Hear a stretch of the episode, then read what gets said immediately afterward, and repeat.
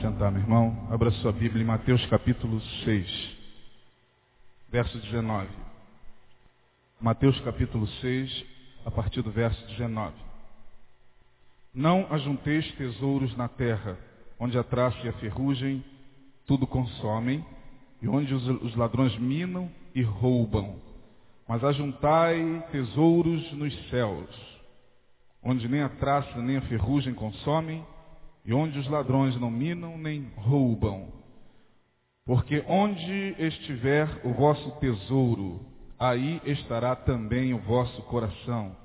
A candeia do corpo são os olhos, de sorte que se os teus olhos forem bons, todo o teu corpo terá luz. Se porém os teus olhos forem maus, o teu corpo será tenebroso. Se portanto a luz que em ti há são trevas, quão grandes trevas serão, serão, quão grandes serão tais trevas? Ninguém pode servir a dois senhores, porque ou há de odiar a um e amar o outro, ou se dedicará a um e desprezará o outro. Não podeis servir a Deus e a Mamon. Em algumas traduções, esse verso de 24 termina dizendo: não podemos servir a Deus e as riquezas. Já há duas quartas-feiras nós temos conversado aqui com os que têm vindo sobre finanças, princípios básicos acerca das finanças. E eu, há duas quartas-feiras nós temos falado sobre esse assunto, que é um assunto não muito bem quisto, quando tratado dentro da perspectiva de um equilíbrio bíblico. Esse assunto, ele não é muito bem-vindo na igreja evangélica. E eu falei já há duas quartas-feiras sobre o que se fala hoje na igreja acerca do dinheiro. Sempre que o assunto é dinheiro na igreja, o assunto sempre redunda em teologia da prosperidade. Eu não tenho nada contra a prosperidade que Deus possa ministrar na vida de quem quer que seja, na vida do filho, qualquer que seja. Mas, de fato, quando a gente pega um princípio bíblico que transforma em teologia, muitas vezes adornada de doutrinas por conveniência, aí a coisa fica perigosa. Então, quando nós falamos acerca da doutrina da prosperidade como sendo nociva à ortodoxia evangélica, nós não estamos aqui dizendo que somos contra o fato de Deus prosperar a sua igreja, porque lá no livro de Salmos diz que o Senhor se alegra na prosperidade dos seus servos. Mas quando a, isso vira teologia, e quando isso é massificado no meio do povo, com interesses escusos, com interesses capitalistas, financeiros, então a coisa fica perigosa. Por isso que falar sobre finanças hoje na igreja, nesta perspectiva que eu tenho é, tratado com os irmãos nas duas últimas quartas-feiras, requer, primeiramente, consciência de que a Bíblia fala sobre dinheiro. Eu disse aqui acerca do dinheiro o seguinte, vou dar a informação que eu dei aqui no início, na primeira quarta-feira. Acerca de dinheiro, ou do dinheiro, existem 107 versículos só no Sermão da Montanha. Ou melhor, desculpem, dos 107 versículos do Sermão da Montanha, que começa em Mateus capítulo 5 e vai até Mateus capítulo 7, são 107 versículos, 28 se referem ao dinheiro, nós lemos aqui no, no, no Evangelho de Mateus capítulo 6. A Bíblia, na Bíblia nós temos 1565 versículos que falam em dinheiro, e nós temos 13 parábolas nos evangelhos onde o assunto é tratado. Então, este assunto precisa ser tratado na igreja, sim. Essa história de que na igreja não se fala de dinheiro é uma história meio equivocada. Na igreja não se fala de teologia da prosperidade quando esta igreja é saudável a nível de doutrina. Aí sim, não se fala de doutrina de prosperidade. Mas sobre dinheiro, Jesus falou em 13 parábolas, falou no Sermão da Montanha. A Bíblia fala fartamente sobre esse assunto e nós não podemos negar que o dinheiro é um dos elementos que determinam muitas vezes como estará a nossa vida. Eu disse isso aqui na quarta-feira passada, no final do ano. Dependendo de como você inicia com as suas finanças, você terminará, ou bem ou mal. Então, necessário se faz você atentar para o que a palavra vem dizendo acerca desse assunto, para que você, no final do ano, no dia 31, não entre aqui dizendo no culto da vitória que o ano de 2009 foi muito ruim, que o ano de 2009 foi muito pesado, que o ano de 2009, Senhor, graças a Deus, está acabando.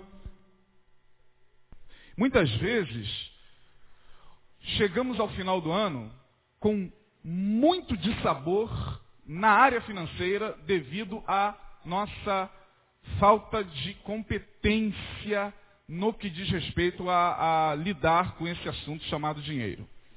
Nas duas quartas-feiras eu coloquei que esse estudo seria dividido em três. O dinheiro em relação a mim, o dinheiro em relação a Deus e o dinheiro em relação ao próximo. Porque em relação a mim, em relação a Deus e em relação ao próximo? Porque nesse triunvirato se baseia toda a nossa existência. É nesse triunvirato que a nossa vida existencial e espiritual vai se desenvolvendo. Então, ao longo da tua vida, desde o momento em que você nasce até o momento em que você morre, você precisa entender que a vida se dará neste triunvirato. Para aqueles que creem em Deus, para aqueles que conhecem a palavra, a vida se desenvolverá naquilo que Jesus deixou bem claro na sua palavra. Amai a Deus sobre todas as coisas e ao próximo como a ti mesmo. Então é Deus, o próximo e eu. A vida se dá nesse triunvirato. Relacionalmente falando, a vida se dá nesse triunvirato. Deus, eu e o próximo. O próximo, eu e Deus. Deus, eu e o próximo.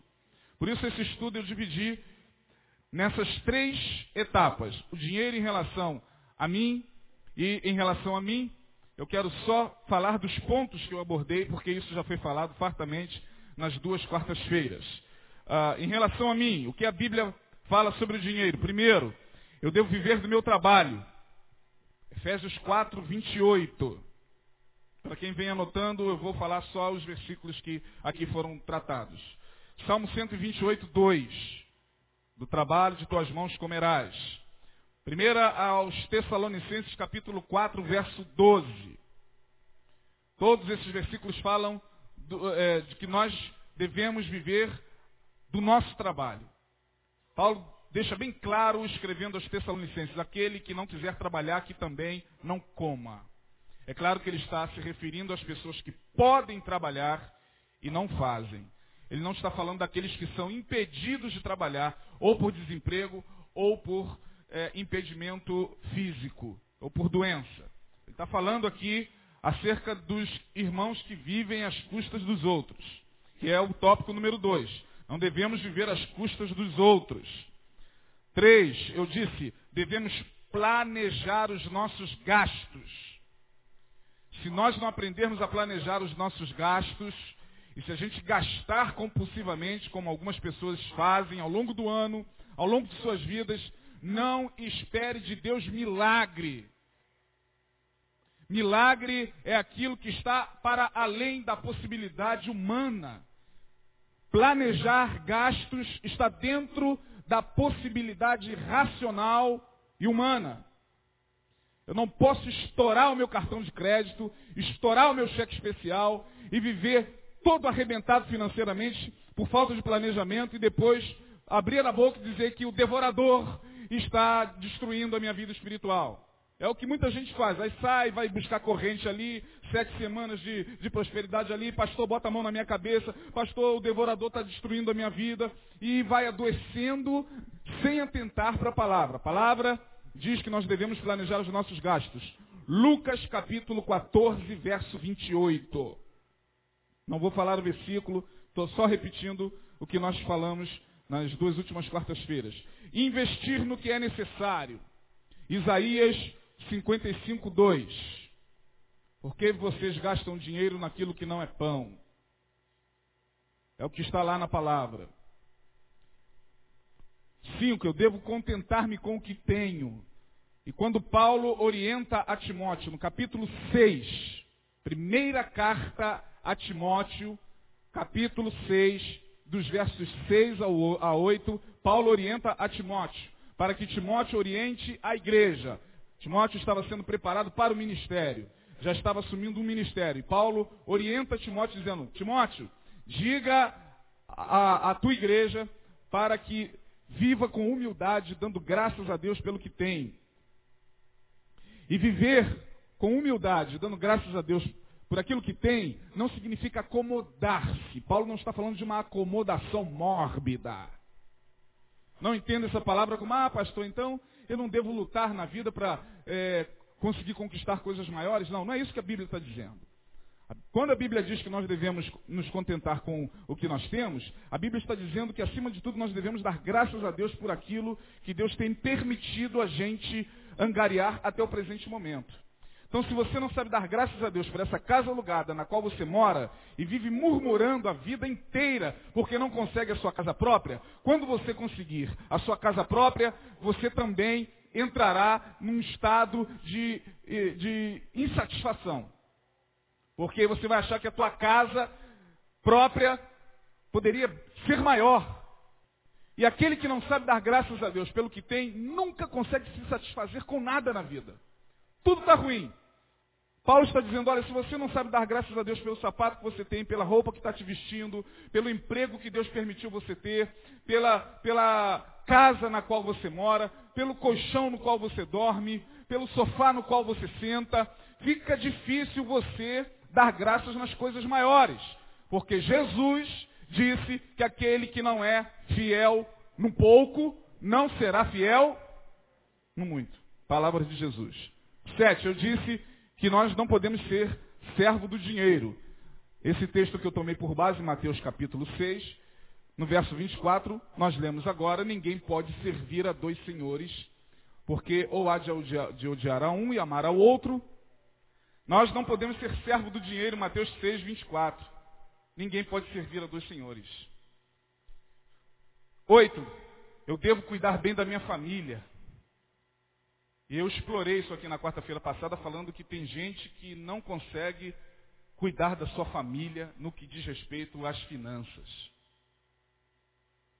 Tem maridos que não conseguem cuidar bem de suas esposas e filhos, tem esposas que não conseguem cuidar bem de seu lar e de seus filhos, porque desconhece o princípio bíblico que está lá na primeira carta a Timóteo, capítulo 5, verso 8. Ora, se alguém não tem cuidado dos seus, especialmente dos da sua própria casa, tem negado a fé. E é pior do que o incrédulo. Palavras de Paulo. Pesadas, duras, mas não fui eu quem disse isso. Paulo está dizendo isso. Se nós não entendermos que temos responsabilidade, ora bolas. Se eu casei e se eu fiz filhos, eu tenho que assumi-los. E se eu me separei, não estou falando de mim, estou falando a, a, dentro de um contexto generalizado. Se eu me separei e casei de novo, constituí uma nova família, o filho que eu tive no primeiro casamento, enquanto não fizer maioridade, está sob minha responsabilidade. E se eu trabalho, eu tenho que pagar pensão. Eu não posso ignorar essa realidade. E sair por aí achando que eu sou né, mais do que vencedor e abençoado, enquanto tem alguém que depende de mim para quem eu não dou atenção, podendo, podendo pagar a pensão, tem muita gente que não paga. Faz filho e ignora o filho. Como se o filho nada tivesse a, a, a, a ver com ele. Esse cara é pior do que o incrédulo, segundo Paulo. E olha, existem dezenas deles sentados nas congregações cristãs. Sentados nas igrejas e muitos deles assumindo ministérios. Muitos deles pregando, impressionando as pessoas, como se fossem, fossem pessoas muito certinhas e cobrando das pessoas santidade, retidão, quando eles próprios não sabem cuidar bem da sua família no que diz respeito ao dinheiro. Falamos disso aí muito detidamente. Por último, dinheiro também é para guardar para os filhos, por incrível que possa parecer. Na segunda carta de Paulo aos Coríntios, verso, capítulo 12, verso 14, Paulo diz o seguinte, Eis que pela terceira vez estou pronto a ir ter convosco e não vos serei pesado. Pois não vou atrás dos vossos bens, mas procuro a vós outros. Porque não devem, não devem os filhos entesourar para os pais, mas os pais para os filhos. Primeira, desculpe, segunda carta de Paulo aos Coríntios, capítulo 12, verso 14. No finalzinho do verso 14. Porque não devem os filhos entesourar para os, pai, os pais, mas os pais para os filhos. Então, se você, meu irmão, tem filho, como eu tenho, como muitos de nós aqui têm, você precisa entender que aquele terreninho que você tem, que pela misericórdia de Deus, Deus conseguiu, Deus permitiu você conseguir. Você precisa entender que essa sua casa, aquela outra para muitos, né, de praia que está lá, seus filhos. Não adianta a gente ficar nessa, ah, tem gente que se amargura, né, porque já não tem muitas vezes um bom relacionamento com o filho. Ai meu Deus, a gente trabalha a vida toda, morre e tudo fica para os filhos. Mas tem que ficar. Vai ficar para quem? Para o presidente Lula? Vai ficar para os filhos do Barack Obama? Mas se você tem filho, meu amigo, ele está incluso como dependente e herdeiro seu, a não ser que você deserte de cabra. Mas para você fazer isso, tem que ter um motivo assim para lá de. Fora isso, o que nós temos será inevitavelmente dos nossos filhos e daqueles com quem eles se relacionarem. Não tem jeito, vai entrar um cara estranho na tua família. Como vai entrar na minha. Porque você também entrou na família de alguém. E de repente essa casa na qual você mora pertenceu ao pai dela, pertenceu ao pai dele, o terreno é do pai dele, o terreno é do pai dela, o sobrado em cima do qual você construiu a sua casinha era da mãe dela, era da mãe dele. E você está aí desfrutando. Louvado seja Deus. Não adianta ficar com raiva. Ai, meu Deus. É assim a vida. É assim. A vida segue o seu curso. Né, Denilson? Que prazer te ver aqui, rapaz. Estou te vendo aí é, de soslaio. Mas é muito bom. Denilson foi um amigo de infância. Estudamos na, no ensino fundamental, nem existia isso, né? Era ginásio desde o primário, né? Puxa vida, que, que alegria. Denilson veio lá do Roraima. Rapaz, eu estive lá ontem. Passei ali no shopping Bangu, eu falei, vou em Roraima. Deus abençoe Denilson, sua esposa. Hoje, meus irmãos, eu gostaria de continuar essa palavra, tentando terminá-la a contento, que já são nove horas da noite, falando do dinheiro em relação aos outros. O dinheiro em relação aos outros é o nosso assunto desta noite. O que a Bíblia me fala acerca do dinheiro em relação a outrem ou ao outro? Primeiro, não posso dever nada a ninguém. Romanos capítulo 13, verso 8. Romanos 13, 8. Enquanto vocês abrem, eu cito o texto. Romanos capítulo 13, verso 8 diz: A ninguém devais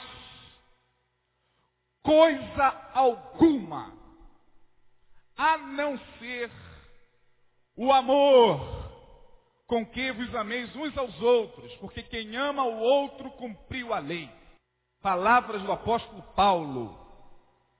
A ninguém devais coisa alguma, essa é a primeira observação que a Bíblia me dá acerca do dinheiro em relação ao meu próximo. A gente sabe que quando a, pessoa deve, deve muito aos outros, pega dinheiro emprestado e não paga, é, pega cartão emprestado, faz uma compra e quando a fatura chega ele, ele some. Mas a gente sabe que depois que ele se converte ao Senhor, entra na igreja, levanta a mão, vem aqui à frente, chora, mergulha no tanque batismal, sai de lá, senta, participa da ceia, bota a Bíblia debaixo do braço.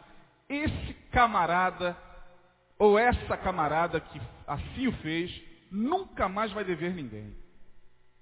Se o Erasmo Carlos estivesse aqui atrás de mim, o que, que ele cantaria? É isso aí. Pega na mentira. Corta o rabo dela, porque é mentira. Quem diz que crente não deve ao outro? Muitas vezes nós estamos em dívidas financeiras com o nosso próximo. O problema não é ter dívidas. Quando Paulo diz a ninguém devais coisa alguma, ele não está dizendo, olha, vocês não podem pegar dinheiro emprestado com o irmão, com o cunhado, com o colega de trabalho. Ele não está dizendo isso. Ele está dizendo quem pega e não paga. E como tem gente que pega dinheiro com os outros e fica devendo, não paga. O cara não paga. Ele não tem nem a hombridade de dar um telefonema, de falar, pô, cara, tá difícil, aguarda mais um pouquinho. Ele não tem a hombridade de olhar nos olhos do seu credor e falar, cara, olha, eu sei que tá difícil, eu sei que já era para eu ter pago aquela grana, mas me dá. Não, o cara some. Vem se esconder na igreja. No meio da multidão é difícil ele me achar, ainda mais Betânia, uma igreja grande. Se o credor sentar aqui e o devedor lá atrás, quando o pastor disser amém, ele já está dentro do 794, dentro da Kombi. Como tem isso no nosso meio, gente? Como as pessoas encaram isso da forma mais natural do mundo? Elas não conseguem acertar essas coisas básicas, práticas do dia a dia e querem, querem coisas muito grandes de Deus. Elas querem cargo na igreja, elas brigam por um, por um neon que possa fazê-las aparecer para todos os irmãos verem.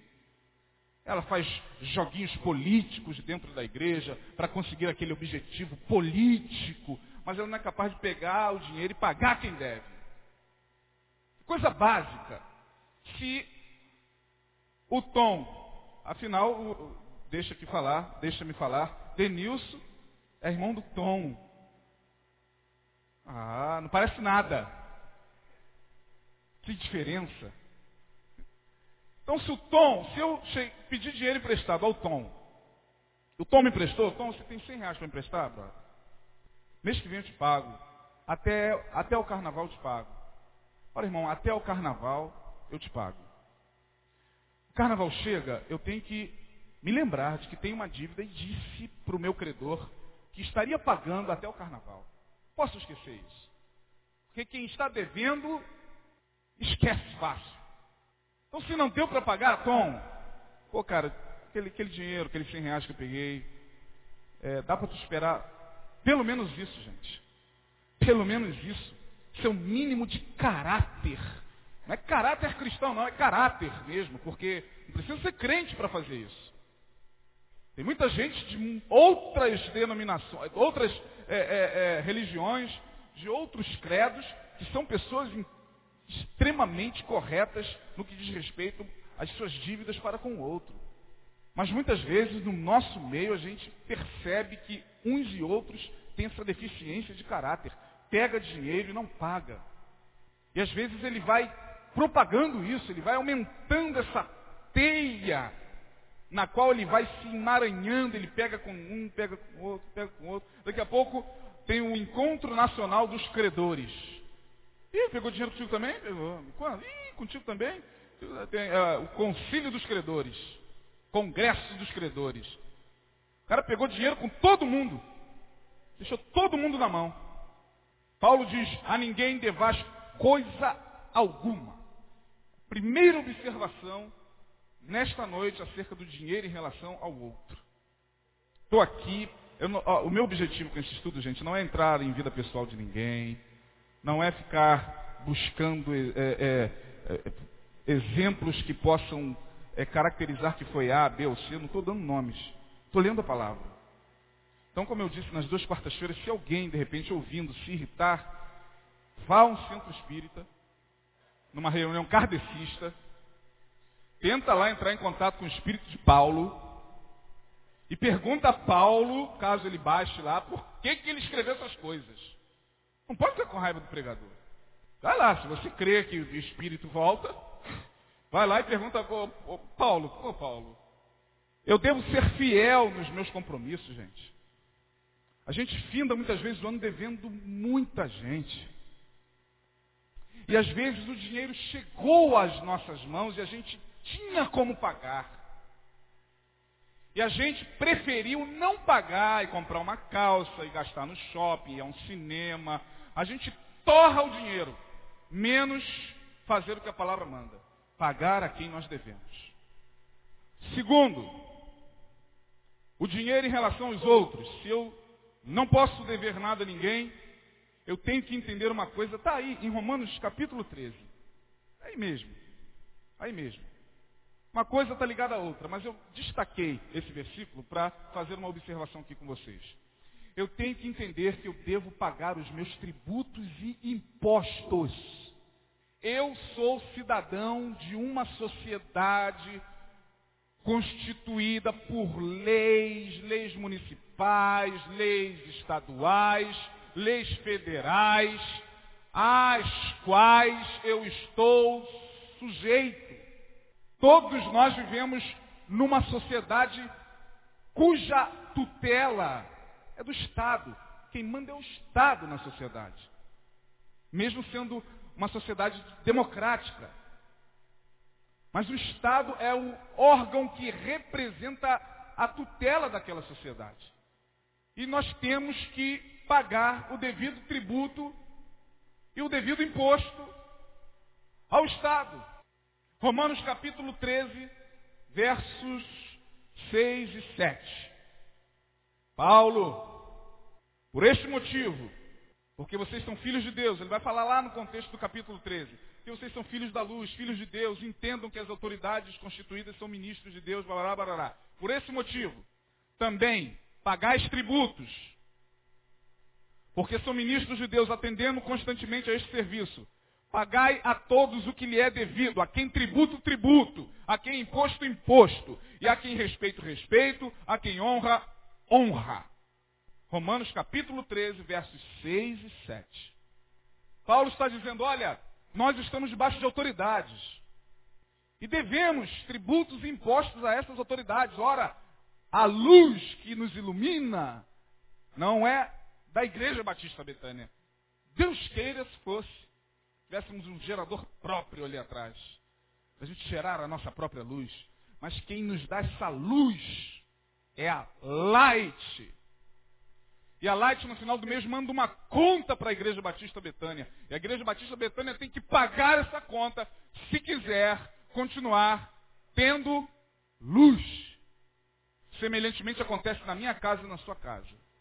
Então essa história de que, ah, não vou pagar essa conta mesmo. Bom, tem todo o direito, porque nós vivemos numa sociedade democrática, nós temos todo o direito de questionar as contas que nós recebemos. Se você viu alguma coisa indevida, como aconteceu, já aconteceu várias vezes com muitos de nós, opa, peraí, a minha média mais ou menos de luz é 70, 80 reais, de repente eu recebo uma conta me cobrando 1.800. Peraí. Vamos lá. Você tem todo o direito de questionar. Você só não tem direito de dizer não vou pagar. Você não tem o direito de pegar tributos e impostos, jogar no fundo da gaveta e empurrar isso com a barriga.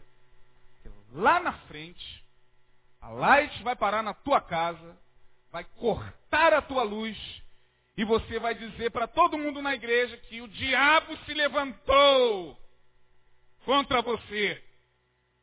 Satanás estava furioso hoje, pastor. É mesmo? É. Hoje foi o dia que olha só a graça. É porque a Light cortou a tua luz porque você está devendo 200 contas. Agora faz uma pausa aí, porque senão você recebe isso com questionamentos mais variados. É claro que nem sempre a gente tem condições de pagar. Ora, se você fica desempregado, como é que você vai pagar o tributo? Uma situação difícil. Você tem que ir lá e tentar negociar. Olha, eu estou desempregado. Mas eu estou tentando, estou correndo atrás, eu estou fazendo o que posso, eu estou me virando. Porque a conta chega, irmão. São, são contas fixas. Água, luz, quem tem telefone, telefone. E aí eu conheço pessoas distantes daqui. Já ia falar lá de Roraima. Olha que nada a ver. Eu ia dar o um exemplo distante, Denilson, me perdoe. Lá de Manaus lá do Acre. Eu conheço pessoas lá da fronteira do Brasil com o Paraguai que não paga a conta de luz, mas vive com o celular. Comprou o celular e vive enchendo de crédito. O cara tem 35 reais todo dia para botar no crédito do celular. Mas não tem 40 reais, 50, 60 para pagar a luz. Quer ver de aparência. Todo mundo tem celular.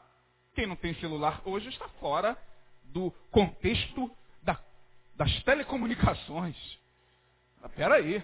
Não, aí o cara compra um celular, talvez o último da moda, e vive exibindo o celular o tempo todo. O cara está devendo a light, está devendo água, já recebeu avisos e mais avisos. E aí você vai me perguntar, poxa pastor, mas esse cara tem, tem condições de pagar. Tem condições de pagar. Para de ficar gastando 300 reais com um cartão de celular, gasta só 35 e segura a onda, meu irmão. Acabou o crédito, fica só recebendo numa boa. Dê, graças a Deus que você ainda recebe. E dê graças a Deus que hoje, pela lei, você ainda pode receber por mais um tempo. A quem tributo, tributo. A quem honra, honra. Eu tenho uma responsabilidade com a SEDAI, eu tenho uma responsabilidade com a Light, nós temos esta responsabilidade, irmão. E aí, ah, pastor, não está dando, eu vou fazer um gato. Eu não vou aqui entrar no mérito da questão. Quem tem gato em casa, quem chamou lá aquele eletricista amigo, né? Conhecido, camarada é cabra bom, tem, foi lá, mexeu na sua na, na, na, parte elétrica da sua casa e hoje você vive na bênção do Senhor, pagando 10, 15 reais por mês de luz, dando glória a Deus, está sobrando até para o dízimo. A mão lavra a outra. É você e sua consciência, evangelho é consciência. Não adianta ficar aqui, olha irmão, isso é errado, isso é errado. Olha, não, estou lendo a Bíblia. A Bíblia diz aqui, a quem tributo, tributo. A quem imposto, imposto. Eu não estou aqui para falar de mim mesmo, irmão. Para falar de mim mesmo, eu ficarei sentado ali, eu sentado aí, porque para chegar aqui e ficar falando de. Eu estou lendo a Bíblia. O estudo que eu estou dando, eu estou com muito embasado na palavra para que você, caso queira questionar, faça o que eu disse. Se você estiver com raiva, sair daqui com raiva, Vá lá e tenta se comunicar com o Espírito de Paulo. Então, Romanos 13, 6 e 7 diz que nós temos que pagar o tributo e o imposto. Não adianta vir aqui com chavinha de carro, dia de domingo, aleluia, glória a Deus, pastor, ora para mim. A gente recebe chave aqui todo domingo. Oh, aleluia, Senhor abençoe o teu servo. Não permita, Senhor, que nada aconteça no automóvel dele, irmão. Coloque na tua cabeça que a partir desse momento você tem um imposto chamado IPVA. Imposto de veículos automotores é o que? O P? Imposto sobre propriedade, propriedade de veículos automotores. Tá aí, janeiro chegou, para quem tem carro. Na hora de dar a chave aqui na frente é uma maravilha, gente. Na hora de balançar a chavezinha aqui para o pastor ver é uma benção. Uma benção. Tem gente que balança mesmo, assim, para todo mundo ver. Ó, pessoas que então julgam que o sinal da prosperidade de Deus é isso, uh, vão dar testemunho na televisão. Bota careta lá, câmeração pronto. Eu tinha um Fusquinha, agora eu tenho um Ford Fusion. Minha esposa tem agora um EcoSport. Isso aqui, beleza. Além de você estar poluindo mais o ambiente, você tem dois, três IPVAs para pagar. Aqui é imposto, imposto, irmão. Não adianta depois, lá na frente, ser parado pela polícia, está com raiva do guarda, como acontece com muitos de nós. É, isso é chato ouvir. Mas você tem um veículo. Ah, pastor, o senhor está falando que o senhor não sabe da minha vida financeira. Não sei mesmo, nem você sabe da minha. Estamos kits. Eu só estou trazendo orientações nesse primeiro mês do ano para que você entenda que um bom planejamento familiar vai te livrar de muitas dores ao longo desse ano de 2009, irmão. Ah, vai. A quem imposto, imposto temos que pagar tributos e impostos devidamente. Cuidado quando você for ser fiador de alguém. Provérbios. Vamos dar um tempo de Paulo, senão Paulo sai daqui hoje mais torrado do que Provérbios, capítulo 11, verso 15. Eu quero ler um outro texto. Eu coloquei esse aqui, mas me veio um outro à mente aqui. Esse eu quero, faço questão de ler. Provérbios 6, a partir do verso 1. 6, 1. Quero ler com calma esse texto. 11, 15 também fala sobre isso. Depois a gente fala desse, desse texto. De... 6, 1. Preste atenção, irmão. Filho meu, se ficaste por fiador do teu companheiro, se deste a tua mão ao estranho, enredaste-te com as palavras da tua boca, prendeste-te com as palavras da tua boca, faze, pois, isto agora, filho meu, e livra-te, pois já caíste nas mãos do teu companheiro. Vai, humilha-te, importuna-o, não deixe sono aos teus olhos, nem repouso às tuas pálpebras. Livra-te como a gazela da mão do caçador, como a ave da mão do passarinheiro. Provérbios capítulo 6, verso 1, está nos dizendo sobre o perigo de nós ficarmos como fiador de certas pessoas, ainda que essas pessoas sejam pessoas da nossa família, ainda que essas pessoas convivam com a gente, ainda que essas pessoas coabitem conosco, ainda que seja o irmãozinho amado, a irmãzinha amada, ainda que seja o pastor, o bispo, cuidado, porque tem gente que vai te deixar no laço. Eu aprendi na, ao longo da minha vida uma coisa muito importante. Se tem coisa que a gente não empresta, irmão, é a mulher e o talão de cheque. Cuidado. Quem está aqui me ouvindo e que já está na mão do fiador, ou melhor, que já está na mão do fiador, que já está na mão do agiota, conselho que eu te dou. Se você quiser receber como sendo de Deus, receba. Se não quiser, eu vou falar com Paulo. Eu cuido que eu tenha o Espírito Santo. Cuido eu que tenho o Espírito Santo, como diz o apóstolo Paulo. Irmão, faça o possível para você se livrar o mais rápido possível dessa dívida para com o agiota. Porque senão vai acontecer o que está predito aqui em Provérbios. Você não vai ter sono, você não vai ter paz, e casos e mais casos estão ocorrendo diante dos nossos olhos de assassinatos bárbaros por causa de dívidas, como aconteceu com aquela família lá em Americana, interior de São Paulo. A família toda foi barbaramente dizimada. O camarada, a sua esposa e suas duas filhas, lindas, foram mortas barbaramente. Porque o cara estava até o pescoço de dívida, devendo a muita gente empurrava com a barriga, tinha uma má fama na cidade de mal pagador, e aconteceu o que aconteceu. E vocês sabem muito bem que isso é um caso trágico. Casos menores acontecem do lado da casa de vocês, dentro da casa de vocês. Vocês precisam atentar para o que a palavra diz. Cuidado quando alguém pedir o cartão de crédito emprestado, irmão. Que seja uma pessoa em quem você confia, pessoa que você sabe que paga. Se por um lado na igreja também tem mal pagador, por outro lado tem gente muito boba. Cuidado com esse papinho, ah, irmão, tem que ter amor no coração. E o amor, e o amor. Tem gente se escondendo atrás do amor e deitando e rolando às custas de gente inocente.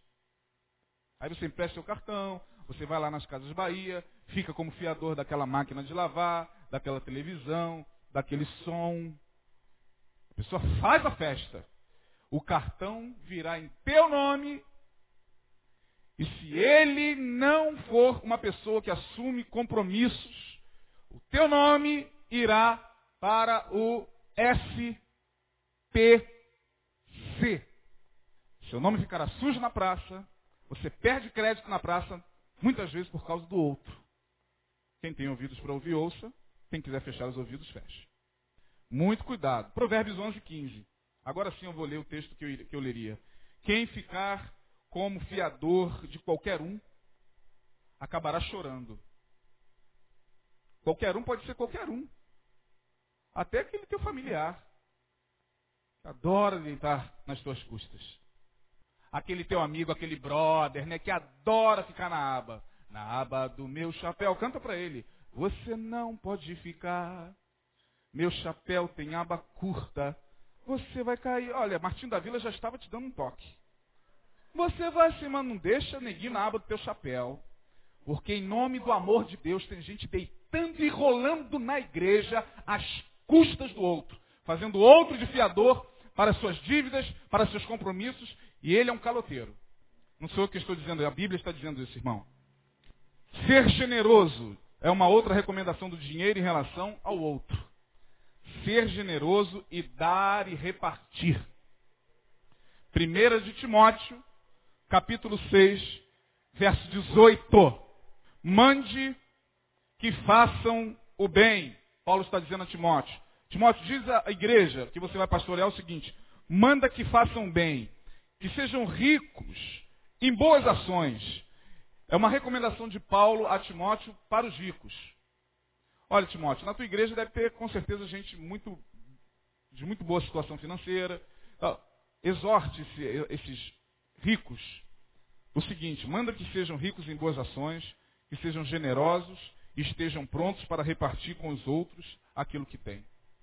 Então, recomendação da palavra de Deus é que a gente aprenda definitivamente esse princípio do repartir, irmão. Tem gente que tem muito, não reparte nada com ninguém. Tem gente que tem muito pouco, consegue repartir e é abençoado. Como é que se explica isso? Isso se explica pela fé. Geralmente quem ajuda ao pobre é o pobre. O pobre é que vai ajudando ao, ao, ao outro pobre né, a sobreviver.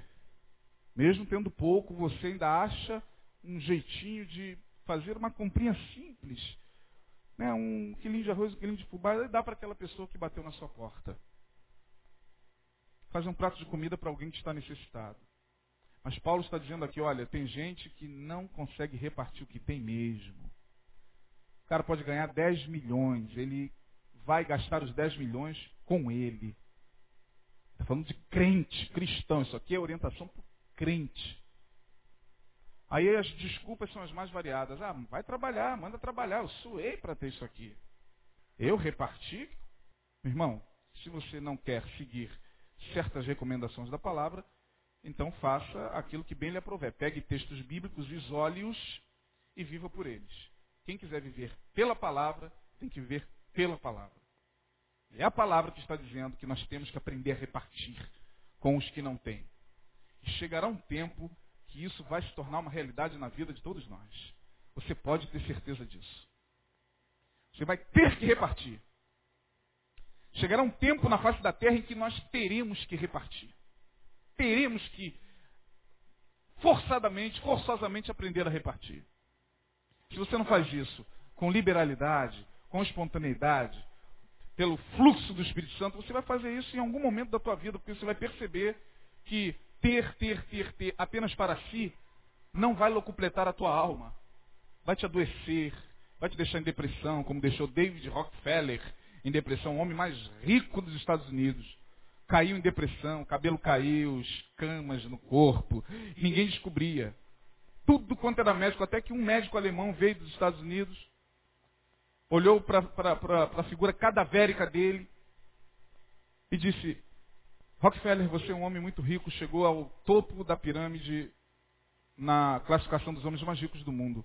Como é que você está repartindo isso? Pega um pouco da sua fortuna e começa a abrir fundações, coisas que, que de ajuda a, a, aos mais necessitados. E depois eu te visitarei. Daqui a duas semanas eu vou te visitar. Ele começou a fazer isso. A doença sumiu, o cabelo cresceu, ele saiu daquele estado cadavérico, de pré-morte, e ele voltou a ser quem ele era. Isso é história verídica. Às vezes as pessoas adoecem porque não conseguem repartir o que têm.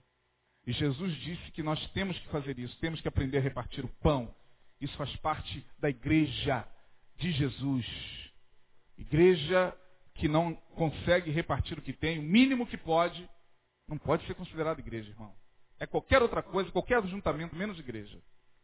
Ser generoso, dar e repartir. Nove e meia, eu não acredito que dê tempo para entrar no último tópico, porque fala sobre o dinheiro em relação a Deus. Vou tentar resumir em cinco minutos.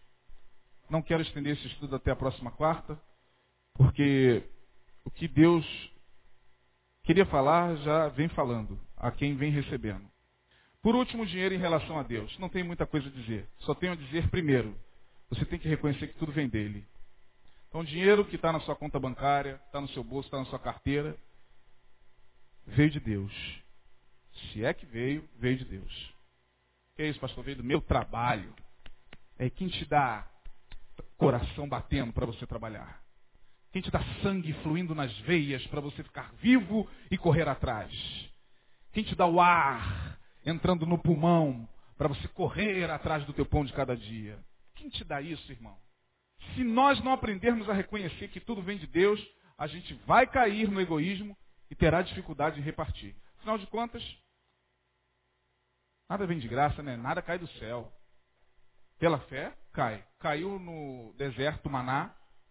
E lá com Jesus, de novo no deserto, cinco pães e dois peixinhos foram multiplicados.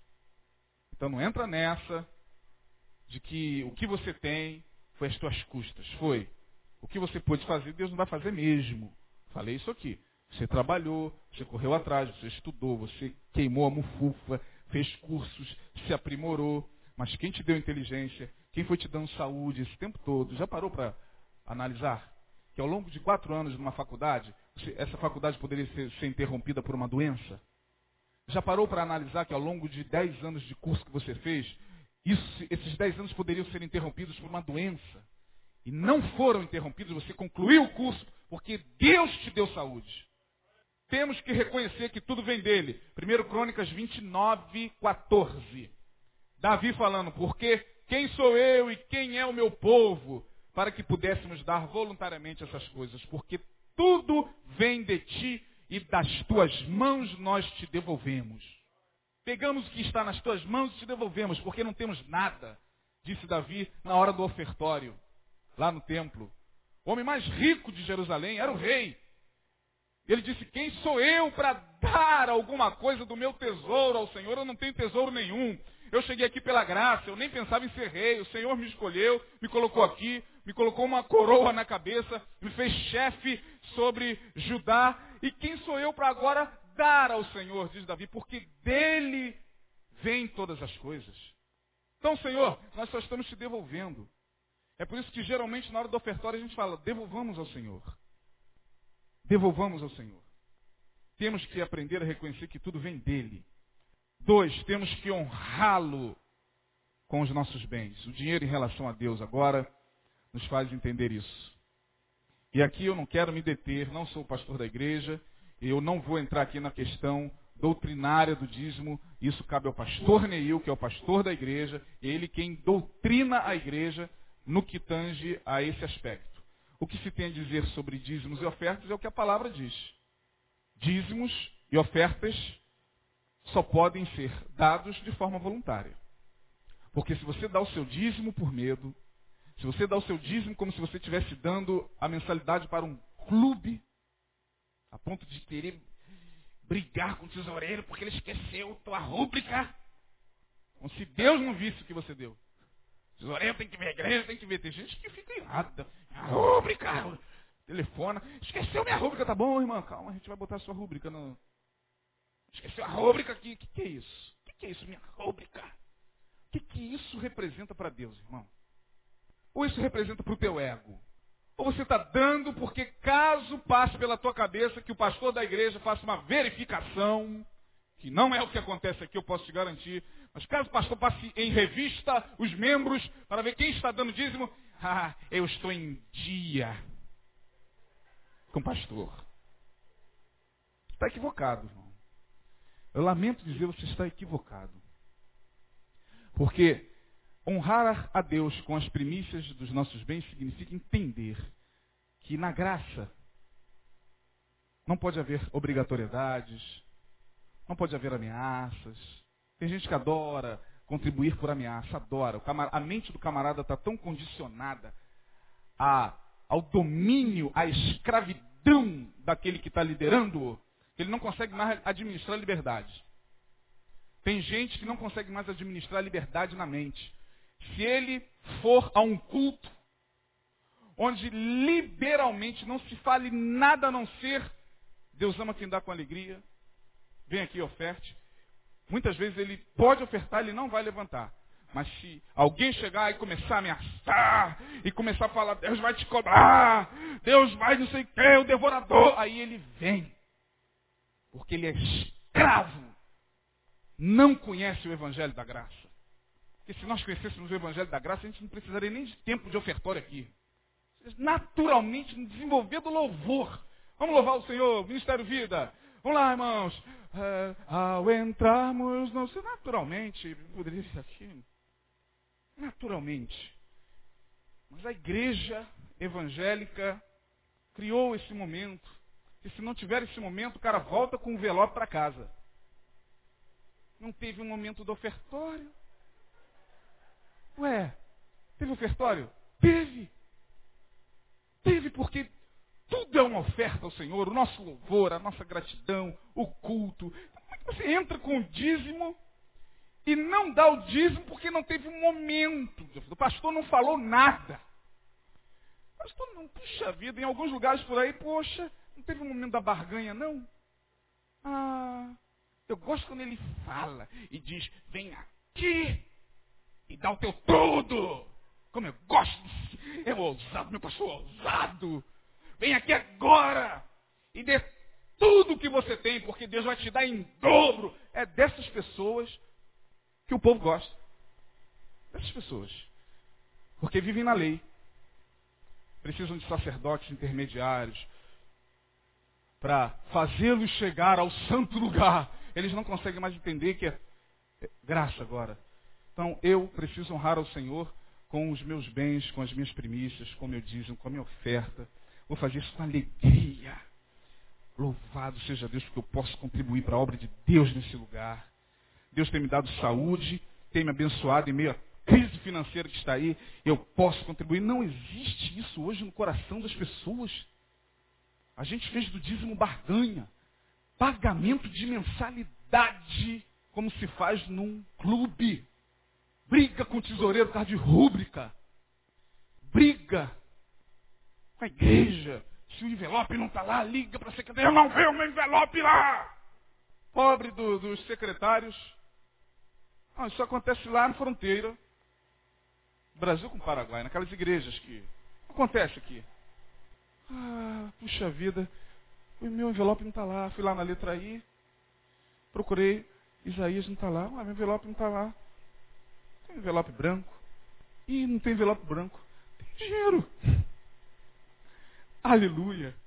Porque Deus ama quem dá com alegria. Deus não ama envelope amarelo.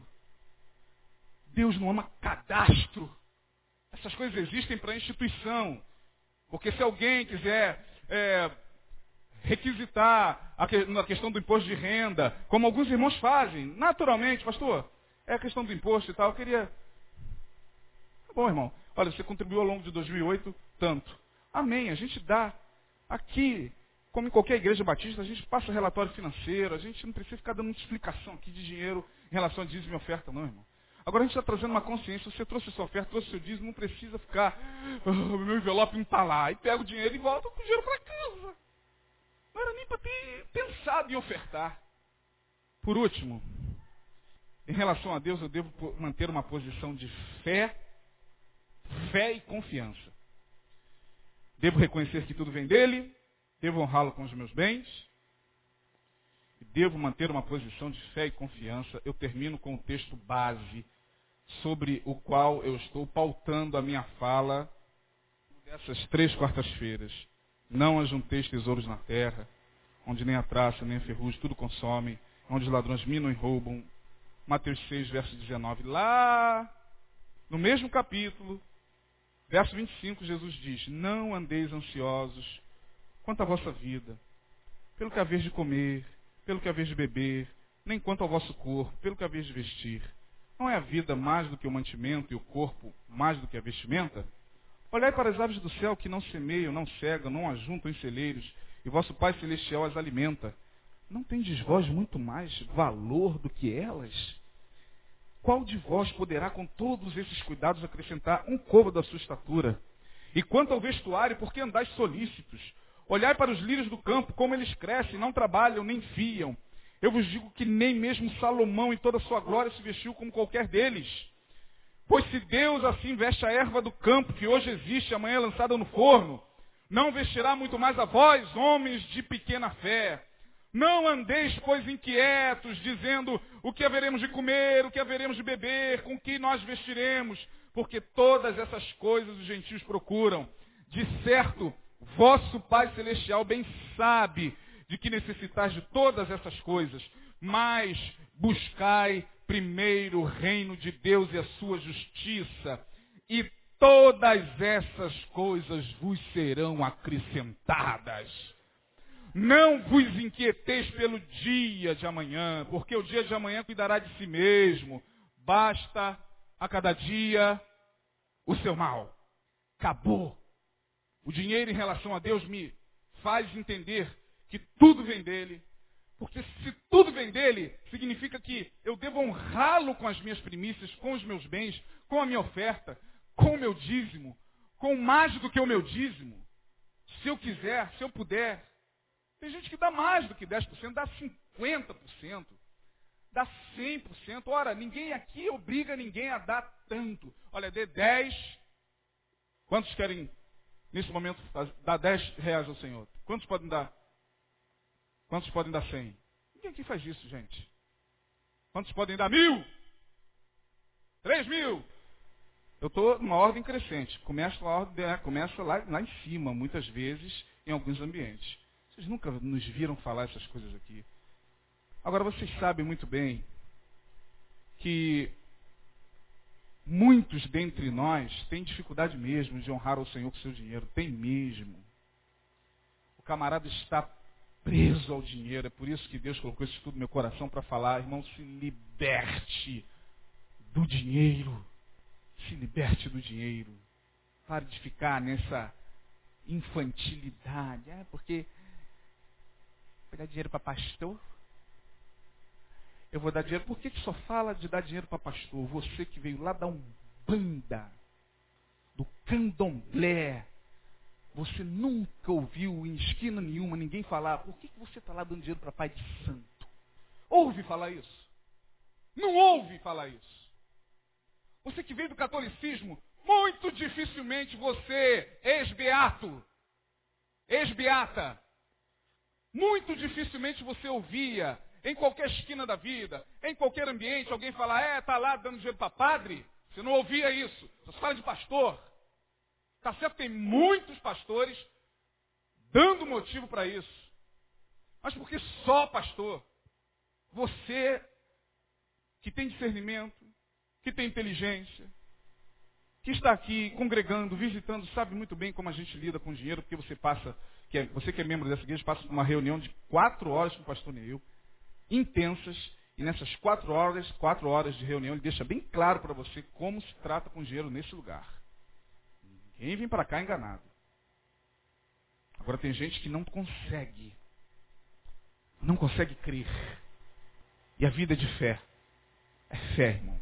Fé. Fé. Deus já deu provas suficientes a vocês de que o básico, alimento e vestimenta, não falta.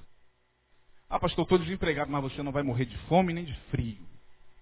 Se Deus cuida das aves do céu e dos lírios do campo, Ele vai cuidar de você, Ele vai tocar em alguém esse alguém vai tocar lá como é, é, é, um grande avivalista do século XIX chamado Moody, que tinha um orfanato com muitas crianças. E tinha dias que Moody levantava com mais de 50 crianças, vamos tomar café. Não tinha nada para tomar café. Nada. Ele sabia que não tinha um grão de nada. As crianças desciam, lavavam os rostos, desciam e sentavam numa mesa enorme sem nada. Ele, vamos dar graças a Deus pelo café?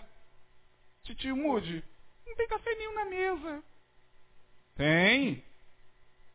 Tem sim, papai do céu já providenciou o café. Cinco minutos, tem, tem, lá no orfanato. Vinha o dono da mercearia, Mude, sentindo o coração de vinha pão, vinha leite, vinha, vinha tudo. E Mude ensinava as crianças a seguinte música, de mãos dadas, partamos nosso pão. De mãos dadas, partamos nosso pão. De mãos dadas estamos contemplando o nascer do sol. Senhor, vem cuidar de mim. De mãos dadas, se a gente não entender que Deus é quem cuida da gente, a gente vai ficar aí desesperado, dando tiro na cabeça porque perdeu o emprego, abandonando a igreja porque as coisas estão apertadas a nível financeiro, dizendo que Deus é infiel, que Deus não prometeu o que ele cumpriu, não sei aonde que ele cumpriu, mas se ele não cumpriu, é porque não foi ele quem disse. Foi alguém em nome dele. Mas aí a pessoa fica frustrada. Ah, eu fui para lá pensando que minha vida ia melhorar. Eu fui para lá, olha, Jesus não está prometendo deixar ninguém rico. Ele está prometendo aqui, nesse texto, e aqui eu termino a minha palavra, o seguinte. Provisão não vai faltar. Dinheiro poderá faltar provisão para quem é de Deus não vai faltar. Dinheiro poderá faltar. Vestimenta não vai faltar. Shoppings poderão sumir. Não sei se você está entendendo o que eu estou dizendo. Shoppings poderão desaparecer da face da terra, o dinheiro pode sumir. Para quem é de Deus, nada faltará. O Senhor é meu pastor, nada me faltará. Se você recebe essa palavra, guarde no seu coração. Não sai com raiva de mim, sai com raiva de Paulo, mas também não sai com raiva de Paulo, porque ele foi usado por Deus. Coordene a sua vida financeira, peça a Deus sabedoria nesse início de ano, para que você possa solucionar todas as suas tendências financeiras, a fim de que você possa ficar cada vez mais livre desse sistema perverso que cada dia mais engole as pessoas. E vai engolir cada vez mais. Lá na frente, quem não se libertar desse sistema perverso capitalista vai atrair muitas dores. Se liberte o mais rápido possível e aprenda a dar graças a Deus por aquilo que Ele tem permitido você ter. Amém?